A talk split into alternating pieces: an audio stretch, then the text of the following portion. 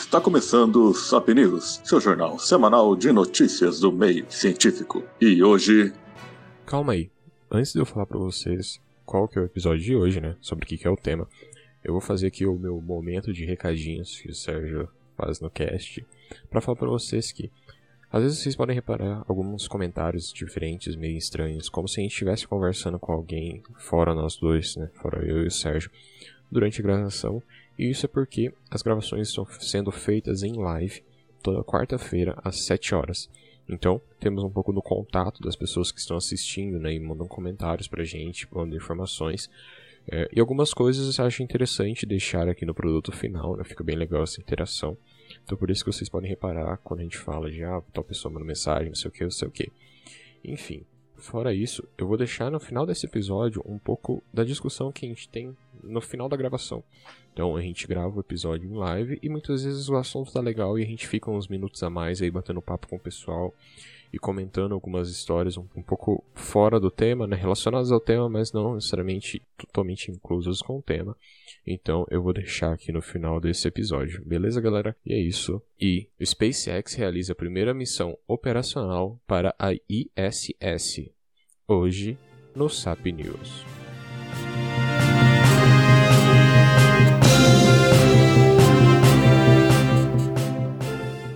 O que, que a gente vai falar? Cara, a gente vai falar de um negocinho de boas que aconteceu essa semana, né? Que foi Uhum. a chegada, a entrega, a, a- o passeio, o passeio, sabe? Igual aquela música dos vários patinhos foram passear. Nesse Uhum. caso, foram quatro astronautas que foram passear na Estação Espacial Internacional. Olha só, já fazendo um gancho ao nosso assunto do Sap News da semana passada. Quem perdeu a live, o, o, o episódio tá no ar já no Spotify ou em qualquer outro agregador de conteúdo, né? De podcast, você pode checar. Que falamos sobre a desativação da Estação Espacial Internacional. Porém, essa desativação ela ainda não aconteceu e provavelmente não vai acontecer Uhum. por, um- por alguns anos. E o que que a gente vai falar hoje então? Hoje vamos falar da primeira vez em que uma empresa privada teve uma missão operacional para levar é, astronautas, tripulantes, até a Estação Espacial Internacional. Ou seja, Uhum. nessa semana a SpaceX, a empresa do maluco Elon Musk, que é o nosso queridinho aqui do cast, porque Amor e ódio? amor e ódio, né, que a gente fala muito dele aqui. Bom, Uhum. a SpaceX lançou a missão Crew Dragon 1 para levar quatro astronautas até a Estação Interna- Espacial Internacional. Toda hora eu penso no nome em inglês e vou falar em português e eu me confundo na ordem das palavras, mas enfim. Levaram quatro astronautas, três astronautas da NASA e um astronauta da Agência Espacial Japonesa, a JAXA, não sei como seria a pronúncia, JAXA, JAXA, não, não sei, não sei qual que é a pronúncia em português, então vou falar só a sigla. Não tem um sabor em pó chamado isso? Jax? Já. Enfim, voltando pra, pra nossa notícia, é, depois de alguns meses, de alguns meses não, né, mas depois de algum tempo de, de adiamento, é, lembrando que essa missão, ela era uma missão já que estava programada, se não me engano, lá desde 2013, 2014, e ela foi sempre sendo adiada, ela não ia ser uma missão da SpaceX, tá? Só pra deixar claro. A SpaceX assumiu essa missão depois de um tempo, e ela é uma missão muito especial por diversos motivos. Al- alguns deles, vamos lá. Primeira vez que uma, miss- que uma empresa privada leva uma missão até a Estação Espacial Internacional. Primeira vez que os Estados Unidos está lançando uma missão diretamente de solo americano depois de muito tempo. Lembrando que os Estados Unidos estava aí é, pagando cerca de é, alguns milhões de dólares para a agência espacial russa para conseguir levar os astronautas americanos Uhum. até lá. Então, olha, Quem diria, né? quem diria? Quem diria? e alguns outros fatores, como é, essa é uma missão recorde de, de, de tripulantes, né? A, a ser levado é, por uma quantidade de tempo grande. Nossa, ficou muito hor- horrível essa formulação de frase. É, tipo assim, Mas é- é, uma quantidade relativamente alta pra um foguete. Não foi mandado Aham. um foguete, é... Não só pra foguete, mas também a questão é que Aham. é, é, é- que assim, americano gosta. Você vê isso pra quem acompanha futebol americano, eles gostam de umas estatísticas muito malucas, tipo assim. É, Primeira pessoa a fazer tal coisa, tal coisa, tal coisa, tal coisa, tal coisa, desde tal, tal coisa, tal coisa. Ele tem umas estatísticas meio malucas.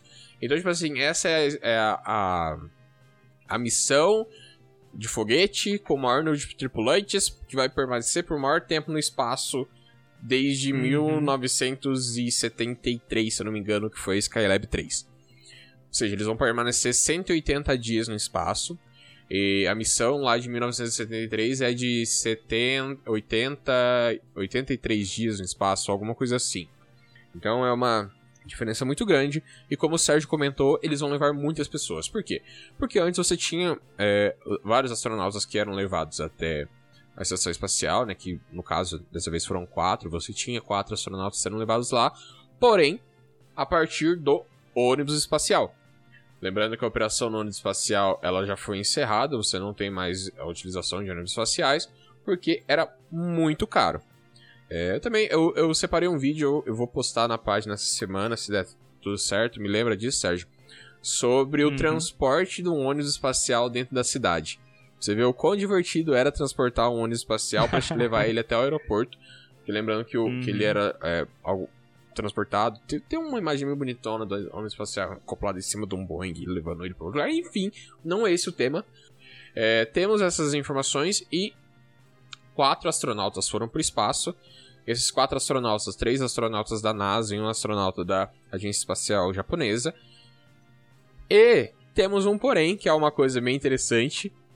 A estação espacial já contava com a presença de três astronautas lá.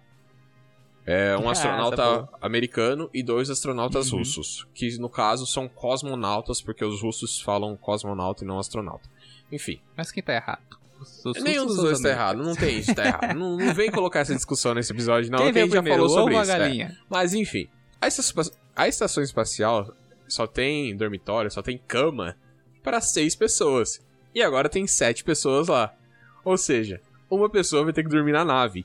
É tipo quando você vai numa, num lugar assim, você tem que dormir no carro. Então, nesse caso, os caras têm que dormir na nave. Então eles foram pro espaço, foram no hotel do espaço. E não tem cama no hotel do espaço, o cara vai ter que dormir no carro. E é, Mas, e é isso.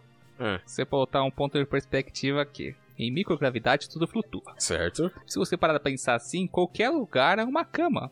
É só você amarrar uma cordinha no, no seu pé, né? Pra você não sair do lugar e dormir enquanto flutua. Ah, é, você vai ficar batendo nas paredes, né? Ah, faz três cordas, faz um triângulo, e daí você fica Tipo, suspenso. exorcismo, você vai prender a pessoa numa cama flutuante. Ué, a, É, a cama da, isso da, um- da estação espacial você acha que é como? É uma cama que você deita e se amarra nela. Literalmente, você se amarra nela. Você não sair flutuando. Mas as suas costas estão relando em alguma coisa, né, cara? Não é tipo suspensa. É tipo uma cama de ar, olha só. Será que dá pezinho na barriga? Deve ser, deve ser bem louco. Ó, Provavelmente. pra pensar aqui. Mas ó, eu, eu acho que. Assim, eu acho que esse problema seria amenizado se eles tivessem levado um travesseiro da NASA. Ah, Novo e autêntico. Novo e autênco. Alguma É, coisa anatômico. anatômico. É, suporte, suporte anatômico. É Novo e autêntico suporte anatômico. É travesseiro da NASA do, do astronauta Marcos Pontes. É, isso aí. Falar em astronautas Marcos Pontes e falar em feijões no espaço. Ah. É, eu tenho que destacar alguns pontos importantes, bem importantes, aliás, nessa notícia. O primeiro que eu acho que eu fiquei comentando no grupo semana toda, desde que rolou, foi o, entre aspas, tá? Traje espacial, porque não é um traje espacial, mas aquele traje da SpaceX, cara. Eu até peguei uma foto aqui. Ó, vou pegar, vou soltar a foto aqui pra galera ver primeiro. É o astronauta com vestindo os trajes. Aqui foi um dos quatro astronautas que foi pra lá, né? E galera, esse traje aqui é muito bonito. Daí você vai pegar esse traje aqui. Ele é o completo. Os astronautas foram portando isso em vez daquele traje completo e pesadíssimo. Ou seja, esses trajes aqui são bem mais compactos, bem ma- mais leves, dão autonomia, ma- uma maior autonomia de, de movimentação pro astronauta, né? Só que temos que lembrar que apesar da beleza e do futurismo dos trajes, é, não se trata de um traje espacial, digamos assim, né? Eu, eu tava dando uma pesquisada e descobri isso agora. Eu achei que esse traje aqui já era o, o suficiente, né? Um, um avanço tecnológico para você caminhar no espaço. Mas esses trajes aqui, eles são apenas trajes pre, é, para pressurizar, trajes de pressão para garantir que qualquer problema é, ocasional que ocorra na opa, que ocorra no no, durante a missão, Uhum. né? Que despressurização, a gente tem a proteção do astronauta. É tipo, Eu comentei bastante sobre esse traje, cara. É tipo um macacão Tipo- de piloto de aeronave, por exemplo. De jato. Sim, eu, eu, eu destaquei aqui alguns pontos. Eu peguei uma reportagem do Olhar Digital comentando sobre o anúncio dos trajes bem antiguinho, porque esses trajes não são novos, eles estão sendo usados nas missões da SpaceX, mas eles já foram demonstrados há um bom tempo, né? Uhum. Então vou ler basicamente o que foi dito aqui. Tecnicamente, esses trajes são trajes de pressão, né? Eles não são trajes é, de caminhada espacial, porque ele não tem capacidade de manter o, o ambiente ali interno do traje é um ambiente seguro para a vida em, no, no espaço, no Uhum. vácuo do espaço, né? Não são projetados para isso. É, resumindo, as qualidades do traje são resistência a chamas e a impactos. Eles vão ter, um, é, vão ter embutido dentro do traje um sistema de comunicação e controle de temperatura, e rádios, microfones, todo um sistema de ar e energia é, embutido nesse traje por um cordão umbilical ligado ao à poltrona, né? Ao, onde eles sentam ali no, no foguete para decolar. Ou seja, esse traje aqui, sem estar aclopado, aclopa, aclopado, Acoplado. acoplado, acoplado a- ao, ao banco do foguete, ele tem um tempo de vida muito baixo. Porque basicamente ele está ligado ao, ao banco, alimentando com oxigênio e energia o astronauta. Então ele é basicamente um traje para uso de decolagem e pouso, digamos assim. Fora Uhum. disso, ele seria um período muito curto e emergencial extremo, assim, digamos assim. Acho que não tem mais o que falar. Enquanto Aham. for para viajar no espa- andar no espaço, caminhadas espaciais vão ser aquele trambolho gigante ainda que o pessoal acaba usando, né? Sim. É, é- é, eu vou trazer aqui uma coisa que a gente comenta bastante aqui no cast, que é de um documentário muito famoso, que é o Perdido em Marte. Aquele, aquele grande documentário em que temos toda a tripulação da, daquela, da, daquela, daquela nossa querida nave que deixa o querido astronauta Mark Watney perdido em Marte, né? Como já indica o próprio nome do filme. E bom, o que, que acontece nesse querido documentário? Você tem aqueles trajes super bonitos que eles utilizam, que é aquele traje laranja e branco, que é um traje bem fit, assim, bem parecido com esse traje que, é, que é- foi desenvolvido pela própria SpaceX mesmo. E você tem a utilização desse traje, porém, é, para quem não viu o filme, tampa a orelha, para de ouvir aí, não sei, enfim. Você tem, quando eles precisam fazer uma caminhada espacial, você não tem a utilização desse traje, que é um traje mais leve, você tem a utilização dos trajes de caminhada espacial mesmo, aquele traje branco. É o traje padrãozão que você sempre, que você já tá acostumado a ver, que é aquele traje maior, que ele é resistente às condições de, de sobrevivência no espaço, né? Então você tem essa Uhum. diferenciação, você tem um traje que ele é mais leve para você utilizar mesmo durante a, durante a missão, e você tem outro traje que é mais prático para você utilizar durante a caminhada espacial.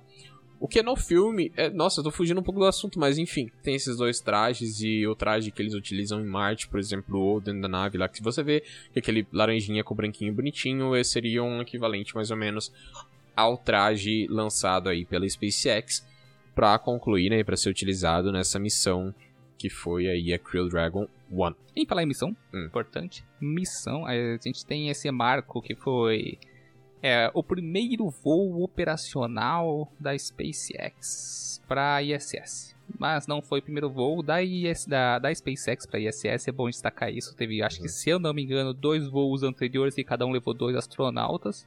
E teve voos de suprimentos. É, mas Acho que foi um, primeiro... voo de, foi um voo de suprimento e um voo com astronauta, se eu não me engano. Acho que foi isso, né? Uhum. É, porque assim, eu acho que o de astronautas foi o teste que foi a carta verde, tipo, deu tudo ok, Isso. então agora a gente vai fazer missões pra Marte. E para Marte, um dia, pra, pra ISS. E a questão é a seguinte: primeira missão, primeiro voo operacional. Primeiro voo com uma missão e também um voo muito importante pela quantidade de astronautas que foi levado de uma única vez. E essa quantidade é, digamos assim, você manda cientistas de diferentes áreas para fazer diferentes estudos. é, e é assim você consegue economizar uma viagem no valor de bilhões ou milhões de dólares. Fazendo uma viagem, em vez de levar dois, você leva quatro. Olha que beleza. Enfim, falar de missão. O que, que eles vão fazer lá? É, a missão em si, que, eles, que foi programada para ser feita é, nessa, desse voo que ele carregou esses cientistas para a ISS da SpaceX, Hum. é uma missão de seis meses. Eu até separei aqui minha colinha mágica, tá, galera? A primeira, uma das missões vai ser a chips que vão estar integrados em tecidos que irão imitar tecido e estruturas de órgãos, estrutura e funções de órgãos para fazer um estudo para entender como a microgravidade ela atua no corpo humano, em diferentes sistemas de saúde, na saúde e nas doenças do corpo humano, né? Porque a gente sabe que a microgravidade, o organismo na microgravidade funciona completamente com diferente. Uma que as pessoas crescem pra caramba, porque não tem impressão da gravidade mais sobre suas medulas ósseas, elas crescem. Batimento, a pressão cardíaca fica a pressão sanguínea fica, fica desregulada, os batimentos cardíacos ficam desregulados, respiração, até problemas com ácido gástrico. Porque se não tem gravidade, o, o suco gástrico não fica no fundo do estômago, ele fica flutuando dentro do seu estômago como você flutua dentro da nave. Então, estão várias coisas que, que, influenciam na saúde do astronauta. Então, uma delas é a implementação desses chips nos tecidos para garantir, para estudar, para analisar é, e entender melhor como funciona a microgravidade durante é, a, a, a microgravidade nos sistema do corpo humano, né? Uhum. Outra coisa que vai ser testada aqui vai ser o plantio de rabanetes. Nosso Marcos Pontes foi lá plantar feijão. Agora, é, o grupo de cientistas ali está indo plantar rabanetes em diferentes tipos de solo e diferentes tipos de luz, né? Intensidades e cores de luz para quê? Para que plantar matinho no espaço? Para estudar e verificar quais seriam as condições mais adequadas de cultivo de alimentos em, durante viagens espaciais. Isso no futuro vai ser muito importante como resultado de que qual é a melhor forma da gente cultivar é, o próprio alimento numa viagem de sete meses, como seria de Marte, por exemplo. Uhum. Entendeu? Compensa você levar um saco de sementes do que você levar uma tonelada de, de rabanete que vai estragar na viagem, né? Mas vocês entenderam, né? Você vai conseguir. Não é suprir completamente a alimentação, mas é Complementa suplementá-la. Complementar. Isso, complementá-la. Uhum. E por fim, eles foram também para testar o sistema de remover calor do traje espacial. E agora sim, esses testes vão ser feitos com um novo sistema que está sendo desenvolvido pela NASA para remoção de calor do traje espacial. E quando eu falo traje espacial, é o traje de caminhada espacial mesmo, é aquele que vai sair o fazer caminhadas espaciais, manutenções e observações do lado de fora da ISS. É, esse sistema de arrefecimento, né, ou seja, retirar o calor do traje, ele vai ser um sistema para próximas gerações de traje do, do, do, do da NASA, né? Que vai ser o EXEMU, a Unidade de Mobilidade Extraveicular de Exploração. Viu que bonito o nome? Então, é, essa missão basicamente vão ser seis meses com diferentes estudos científicos em diferentes áreas bem distintas: saúde, é, biologia, na parte de agronomia, né? E também na parte de engenharia de trajes espaciais. Então, uhum. são seis meses aí que vão durar um tempinho para essa galera que tá lá. E nesses seis meses, se eu não me engano, ainda não acho que pro mês de março do ano que vem, 2021, já vai ter outra missão levando mais dois astronautas, mais alguns suprimentos. Então, agora, agora não para mais não, cara. Agora que barateou o negócio e foi e voltou, não para mais não. É, eu acho que é, essa é uma das questões muito grandes, né? Barateamento de custo para você levar astronautas, porque é muito caro quando você tem a entrada numa empresa como a SpaceX, que, que, que tem um desenvolvimento grande, né? O foco da empresa atualmente é o desenvolvimento da reutilização de foguetes para o lançamento. Acho que isso é uma coisa que a gente já debateu bastante aqui no, nos caches, né? uhum. né? Tanto no news quanto no, no, nos caches em si mesmo. Você tem esse baratamento de custos, então fica muito mais fácil, muito mais viável você levar astronautas até a estação espacial ou a qualquer outro lugar no espaço que no futuro, né, teremos aí provavelmente é, estações espaciais comerciais, né, que não, não serão mais é, é, internacional, já puxando novamente o gancho do episódio anterior, ou até mesmo para outras uhum. missões, missões para a Lua, missão para Marte. Enfim, o que vier, a gente não tá falando em questão de 5 anos, a gente tá falando em questão de 10, 20, 30 anos. É, é um. Agora foi um pequeno passo para a, a, a corrida a corrida privada, mas um grande passo para não sei, não, não consegui terminar a analogia, mas enfim, é tipo isso. Não, não bolou nada? É, Não, é. Não, não, não, deu tempo, não deu tempo. Mas enfim, eu sei que você tem, você tem todas as questões. Uma coisa que você falou que é muito interessante, que é esse estudo de como funcionam os tecidos e órgãos humanos no, no espaço. Eu vou puxar aqui também pra, pra Christina Coach, que é a, a astronauta ah. que tem o recorde de, é, de maior tempo no espaço é, para uma mulher, que é de 328 dias. Que a gente já fez um episódio também falando sobre ela. E uma dos grandes estudos que ela performava lá na, na estação espacial era com relação a, a, ao funcionamento de órgãos, é, como eles funcionavam. Isso é, é até interessante que você já teve missões em que você tinha dois astronautas que eram gêmeos e você comparava a, a, a estrutura tanto óssea quanto os órgãos deles é, depois de tempos separados. Um astronauta acabou ficando na Terra e um astronauta foi no espaço é praticamente o teorema dos gêmeos do Einstein colocado à prova, só que não, você não está é, medindo necessariamente tempo, né, a, a passagem a de a dilatação do espaço-tempo entre eles, você está medindo a conservação de órgãos e como eles respondem, né, como os tecidos acabam respondendo em gravidade e em microgravidade, você entende essa diferença. Por quê? Porque se você for fazer é, missões espaciais mais longas, assim como a questão de alimentação, você também tem a questão da, do corpo humano, né? Como o corpo humano vai reagir a, a esse feito, a passar tanto tempo assim no espaço. Você já sabe, que o Sérgio falou, do crescimento que você tem lá, da estrutura óssea e tudo mais. Você tem essa relação com o corpo humano. Já se sabe que existe uma doença específica de, de que astronautas têm ao passarem muito tempo no espaço. Agora não vou lembrar o nome da, da doença, mas é um tipo de uma síndrome que, que acontece com alguns astronautas que passam muito tempo no espaço. Então, assim, essas questões são muito relevantes. E, fora isso, você tem também a capacidade de entender a, a diferenciação entre, opa, você está estudando uma doença, como ela se desenvolve, uma, não necessariamente uma doença, mas o comportamento de um tecido, de um órgão no espaço. Você ter uma compreensão, uma compreensão um pouco melhor de como ele se comporta, de como se desenvolvem doenças e coisas do tipo aqui na Terra. Então, por isso que é interessante você ter esse, esses dois lados. É, o Sérgio quer falar alguma coisa, pode falar. Eu, parei, eu tava pensando aqui nesse lance de tempo no espaço, porque agora me remeteu. Vamos fugir um pouco da notícia uhum. e falar de, de, do, do geral, então, claro. vai, astronautas. É, teve o recordista mundial, não lembro qual é o nome do astronauta, tá? Que agora foi de lembrança, mas ele quando ele saiu, ele ficou mais de um ano no espaço, mas quando ele saiu, quando ele desceu na Terra, o cara precisou sair de cadeira de rodas.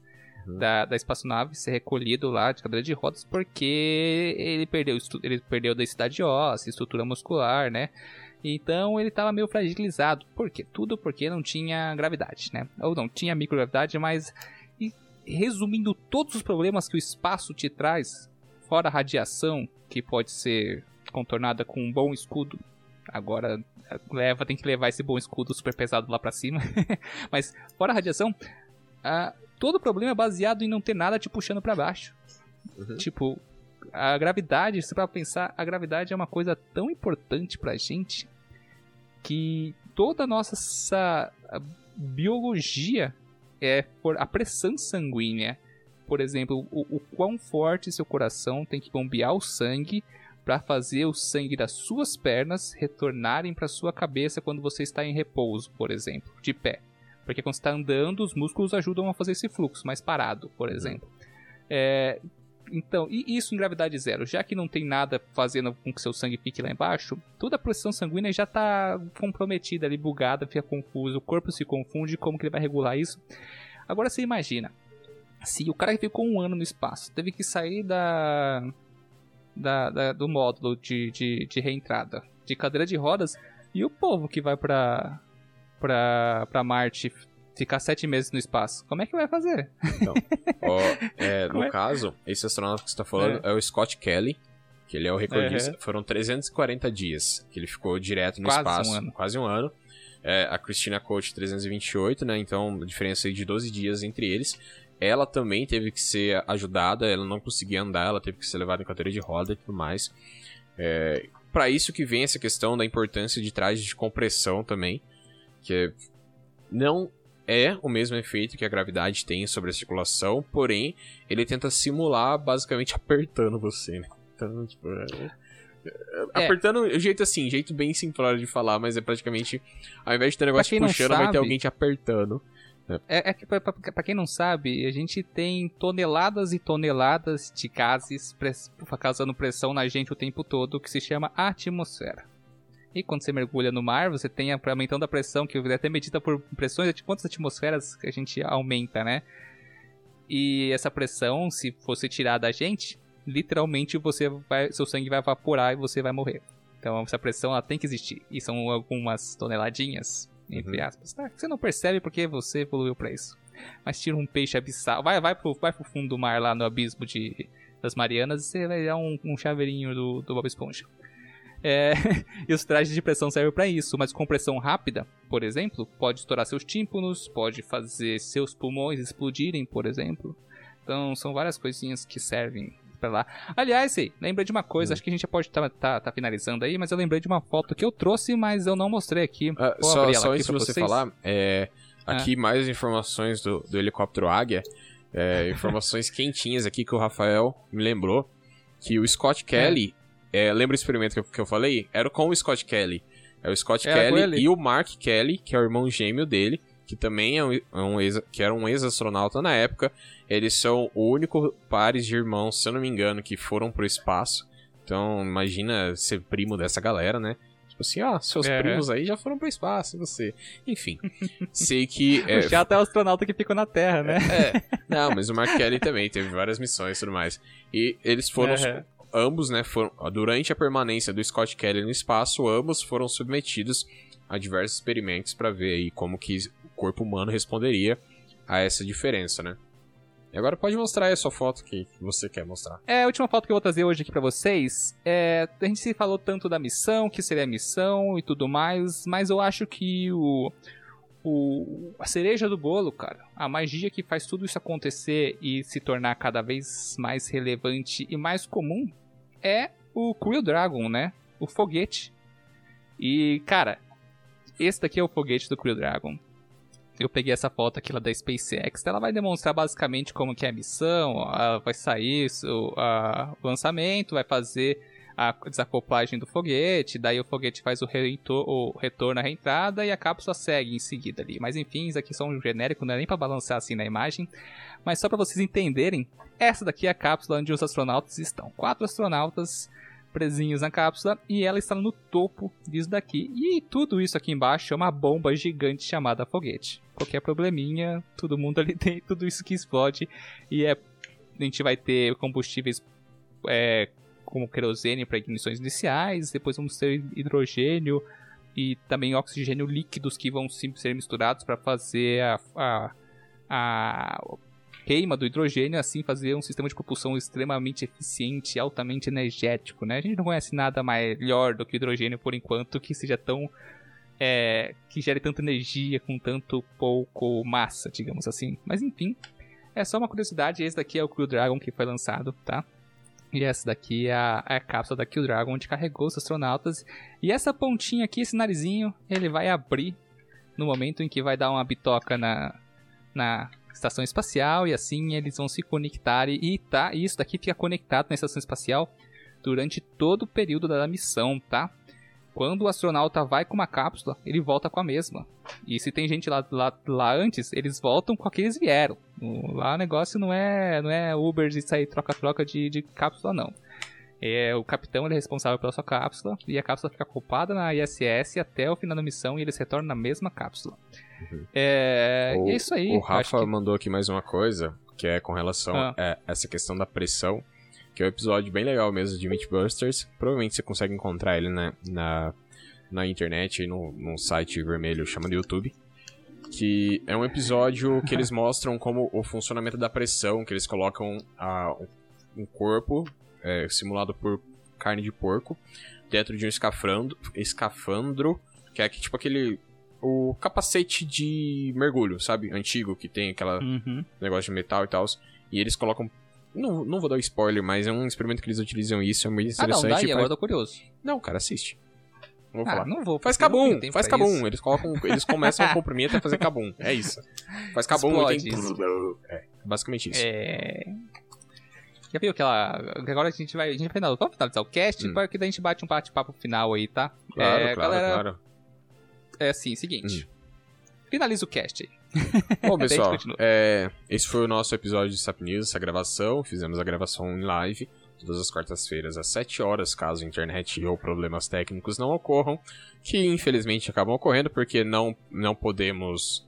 É, não podemos garantir o funcionamento de todos os aparelhos eletrônicos da forma correta, infelizmente. Porque. Eu não vou falar porquê, mas enfim. É, então, essa foi a nossa live. Falamos um pouquinho sobre a, o lançamento da Crew Dragon One aí, da, da primeira missão, né? Particular, privada, que lançou astronautas até a Estação Espacial Internacional. Espero que tenham gostado dessa live, da gravação, o episódio na íntegra, editado bonitinho, com fundinho de musiquinha, etc. Vai estar online no domingo, caso eu não tenha improvisos como eu tive essa semana. Mas enfim, provavelmente vai estar online no domingo nas suas plataformas de streaming preferidas: Spotify, Deezer, Apple Podcasts, Google Play e sei lá, todas as outras que tem, Castbox, etc, etc, etc. E é isso, esse é o meu tchau, dá seu tchau, Sérgio. É, do meu tchau tem que lembrar uma coisa muito importante. Dezembro, a gente tá em novembro, mas dezembro tem uma surpresinha do Sabe Ciência aí para vocês, galera. Fiquem, fiquem atentos, ansiosos. Eu estou muito feliz. Ah, espero que dê muito bom essa surpresinha. Espero que vocês fiquem animados quando ela aparecer, mas por enquanto vai ser um segredo de estado. Mas é só para deixar curioso. é, provavelmente a gente acho... lance aí mais detalhes dessa surpresinha no próximo episódio de Sapcast, né? Não Sap uhum. News, Sapcast. Sapcast, provavelmente. Sapcast é dia 30. E Vamos um. ver se vai dar tudo certo. Dia 30. Não, esse mês é dia 30, doido. Esse mês é dia 30? Novembro. É, Novembro, dezembro 31, que aliás, dia 31 de dezembro é meu aniversário, já separem é, presentes pra mim. Quem. Mas é isso aí, galera. A gente fica com o news por aqui. Uhum. E até a próxima. Semana que vem, até né? Mas não sai daí que vai continuar o papo aqui. Quero vai bater papo.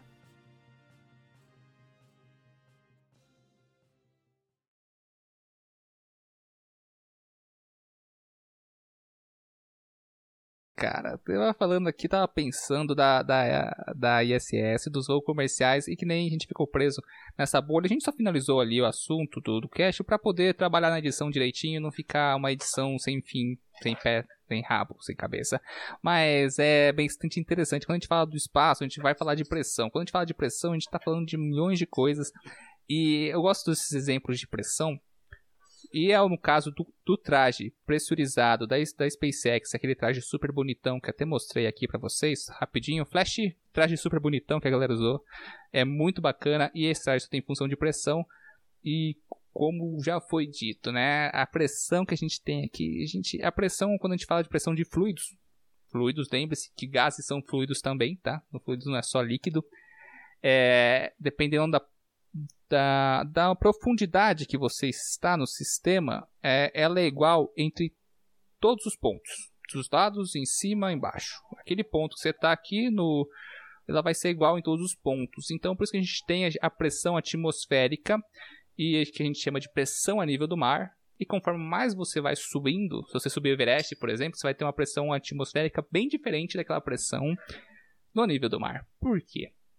Porque você subiu e tem menos massa menos. de gases atmosféricos, menos, menos massa, massa, menos massa de gases atmosféricos em cima de você. Então tem menos pressão de gases em você. E isso não é o suficiente para explodir você, mas, por exemplo, quanto menos pressão você coloca no sistema, menor é o ponto de ebulição da água. Tanto que você consegue fazer a água ferver, literalmente, a temperaturas de 30 graus, por exemplo, dependendo da pressão que você submete a ela. E aí o que acontece? O que, que é o vácuo? O que, que é o vácuo, rei? O vácuo é a ausência de matéria. É ausência de matéria. Não total. Porque a gente sabe não hoje em dia que não é total, mas. Certo. E se não tem matéria, o que, que não tem? Não tem pressão. Não tem pressão, porque não tem massa te, te disputando espaço com você. Uhum. Então, um vácuo seria uma pressão nula, porque não existiria. E o que aconteceria com a água do seu sangue? Hum, você é feito de 70% de água, você é uma melancia com depressão, entendeu? Uma melancia com sentimentos. A gente tem muita água no nosso corpo. Se você solta um ser humano no espaço, tem duas coisas que vai acontecer. Ele vai congelar e ferver ao mesmo tempo. é uma coisa muito louca. E é isso que vai acontecer por servem os trajes espaciais. É, é, na, verdade vão, que... na verdade vão acontecer várias coisas, né? Porque lembrando que se você lança o ser humano sem um traje espacial no espaço, a radiação que ele vai receber também Vai fazer. É. Sabe? Não, mas ele vai fazer, vai fazer o quê? Vai fazer ele virar um, um quarteto fantástico? Um quarteto fantástico. Ele, ele vai virar todos os quartetos todo, todos os integrantes do quarteto fantástico ao mesmo tempo. É mais provável que vire o coisa, né? Mas tudo bem. Ou o. Na melhor das hipóteses. O, o Tocha O Humana. Tocha Humana instantaneamente. O Tocha Humana sem reversão, né? Ele vai só Uhum. virar a Tocha Humana. Galera, a É. gente tem que lembrar que nunca, nunca testaram isso, tá? Por favor, não façam isso em casa. Ah, não vá pro espaço por conta própria e, e, e façam isso. é. É, perigosíssimo. Mas você vê, por É. exemplo, naquele grande documentário Love and Death and Robots, que é muito bom. Ou. É legalzão. Tem né? um episódio aí, dando um spoiler. É. Lembrando, é, é uma série muito, muito da hora. Episódios não relacionados, então cada episódio é independente, é uma história totalmente independente que trabalha Uhum. sozinha, né? Mas tem um episódio que conta a história de uma astronauta que ela tá fazendo uma, uma, uma- uma- um reparo, Caminhada uma espacial. caminhada espacial, um reparo fora da nave, e que em um determinado momento ela acaba, se não me engano, a corda que prende ela à nave acaba se rompendo, eu não lembro certinho, faz tempo que eu já vi, mas ela tem, ela tem um problema, que é, ela não consegue voltar pra nave e ela tá vagando no espaço. Uhum. O que ela precisa fazer? Ela precisa tirar parte do traje dela, que vai fazer com que a mão dela necrose praticamente quase que automaticamente, quase que instantâneo. Ela tem que quebrar a, a, a mão e jogar a mão pro outro lado para causar uma força contrária, ação e reação, e ela consiga assim voltar para a nave. Mas enfim, você tem aí um caso de o que aconteceria com uma parte do seu corpo. Lembrando que é provavelmente, se fosse real isso mesmo, ela provavelmente desenvolveria algum câncer através disso, por causa da radiação, embora tenha sido pouco tempo, mas você não tem, por exemplo, uma Ah, atmosfera mas ela e só um tirou a mão. Ela só, Cara, só, só tirou a mãozinha. o resto ela tava com traje. O traje, na teoria, você vai ter uma proteção à radiação. ela fez um Razoável. torniquete no traje. Acha que um Ah, mas, cara, a ia- radiação, a radiação do espaço é uma radiação ionizante por ondas. Ela não é um ah, isótopos radioativos que vão te envenenar e te, e te ficar contaminando com rádio. Não é uma bomba nuclear.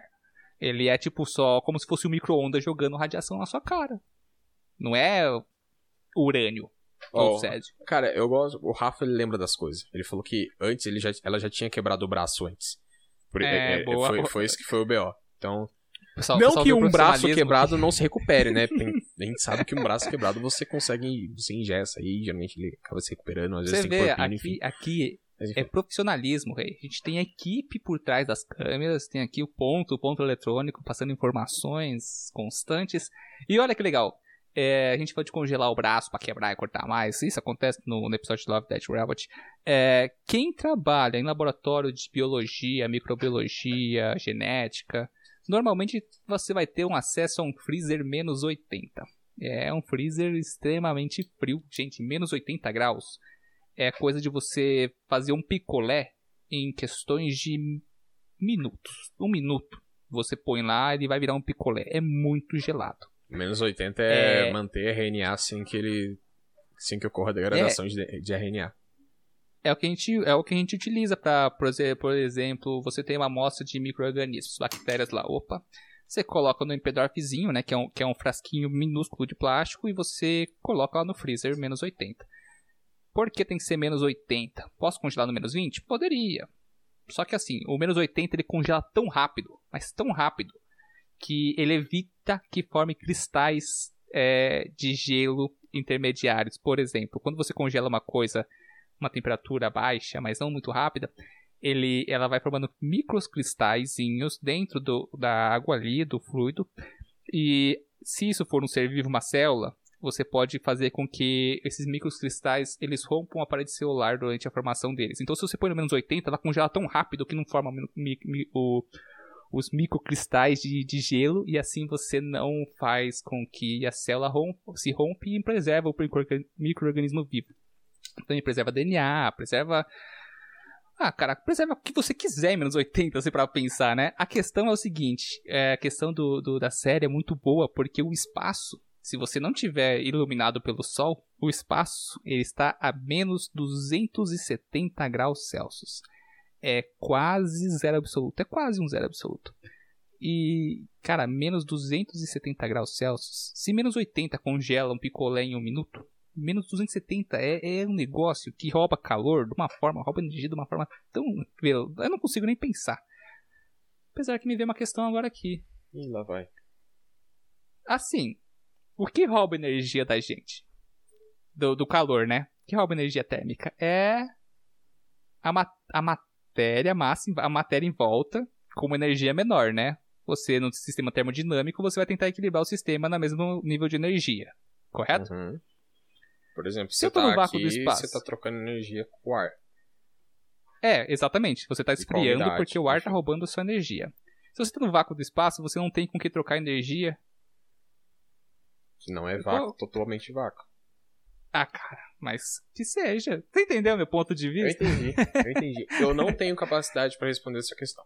Eu, Nem eu, fica o questionamento aí. Se alguém sabe por que, que a gente poderia congelar no espaço sem ter uma matéria para trocar energia dessa forma, para equilibrar um sistema, manda aí pra gente. É, é bom que você apresenta, você aparece no cast. Aí, ó. Ó, Rafa, vale, acho vale que, outro acho, episódio. acho que é com, com- com- a gente pode finalizar essa live com essa grande Esse questionamento. essa grande questão aqui do Rafa que ele falou um Love Death and Robots merece um Sapcast e eu concordo. Com- é Real, real, real. A gente vai fazer isso aí. Vamos, põe lá, vamos, Rafa, anota pras pautas aí pra reunião. Antes da gente finalizar, mandar um alô, mandar um abraço pra galera que comentou aqui na live. Vamos lá pro Neto José Bernabe, tem a Juliana Karoleski, tem o Matheus Louro, tem a Eliane Lani, a F Feitosa, quem mais aqui, ó? A, o Nico Evo Eu gosto e também o Universo Genial aí, ó. Eu gosto muito de O Universo Genial mandou um- de pessoas. Eu, eu vou deixar só você falando. Por quê, cara? Não, não, mas é aqui, ó. Tem o Universo Genial também mandou um olé pra gente. O Marci... Márcio da, da Lu, gente, eu sou péssimo em ler coisas que ficam se mexendo. Mas é isso aí, galera. Vamos Hum. ficar por aqui. Deixa eu ver se eu não esqueci ninguém pra não ficar, não ficar triste. Ó, tem a Lu. Ih, eu não sei ler esse nome não, Lu. É lu.vn10? É isso aí. Mas é isso aí, galera. É, a gente já conseguiu ter. Vamos finalizar a live por aqui. E. E fica aí para próximos episódios de lives que vai ter toda quarta-feira às 7 da noite aqui no Sapciência, e que são as gravações do News. Mês que vem, surpresa importantíssima aí, então aguardem. E até próxima semana, nesse mesmo horário, nesse mesmo canal. Nesse mesmo Sap canal. Saudade do Chaves. Tchau, gente, e até a próxima.